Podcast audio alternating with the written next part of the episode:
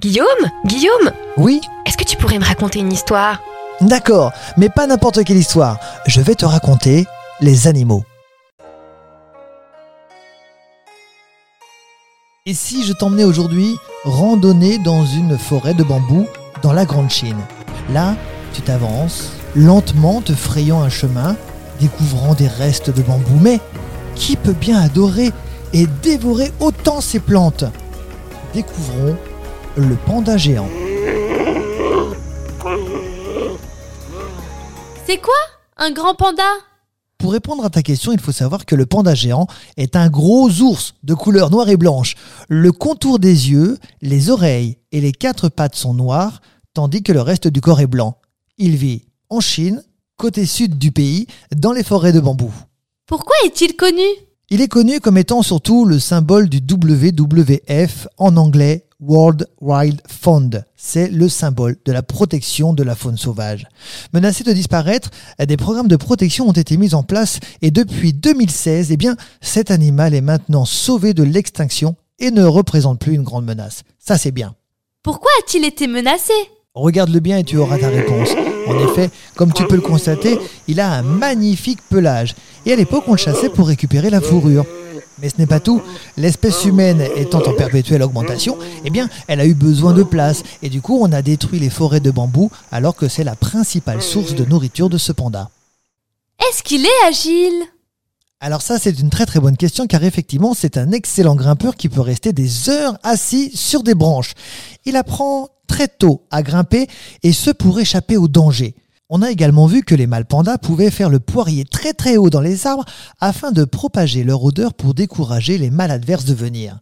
Du coup, les adversaires pensent qu'il y a un immense panda qui vit sur ce territoire et qu'il vaut mieux prendre ses pattes à son cou. Mange-t-il seulement du bambou?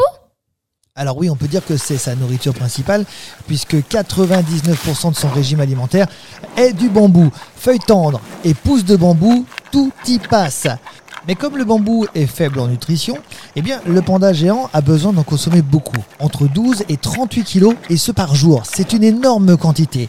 Il faut alors passer du temps à manger, et 14 heures ne sont pas de trop pour ce faire. Pour le dernier pourcent, comme je le disais tout à l'heure, il ne faut pas oublier que le panda géant fait partie des ours, et donc des carnivores. Alors son dernier petit pourcent va être constitué d'herbes, de fruits sauvages, d'insectes et même de petits animaux. Oui, quand il arrive à les attraper car ce n'est pas un rapide, le panda. Les animaux sont souvent source de légendes. En est-il de même pour le panda? Je vais te raconter une histoire. Il existe effectivement une légende, une légende tibétaine. Il y a bien bien longtemps, les pandas géants étaient blancs. Une jeune fille venait tous les jours les nourrir. Mais un jour, allant nourrir une femelle avec son petit, une panthère des neiges sauta sur le petit. La jeune fille essaya de le sauver, mais elle y perdit la vie. Alors, en signe de deuil, les pandas se regroupèrent et se rendirent à l'enterrement en portant de la cendre dans leurs pattes. Comme ils étaient malheureux et qu'ils pleuraient, ils se séchèrent les yeux avec leurs pattes, se firent des câlins pour se consoler et bouchèrent les oreilles pour ne plus entendre les pleurs. Les cendres de leurs pattes tacha leur fourrure blanche, leur donnant cette fourrure si reconnaissable, blanche et noire.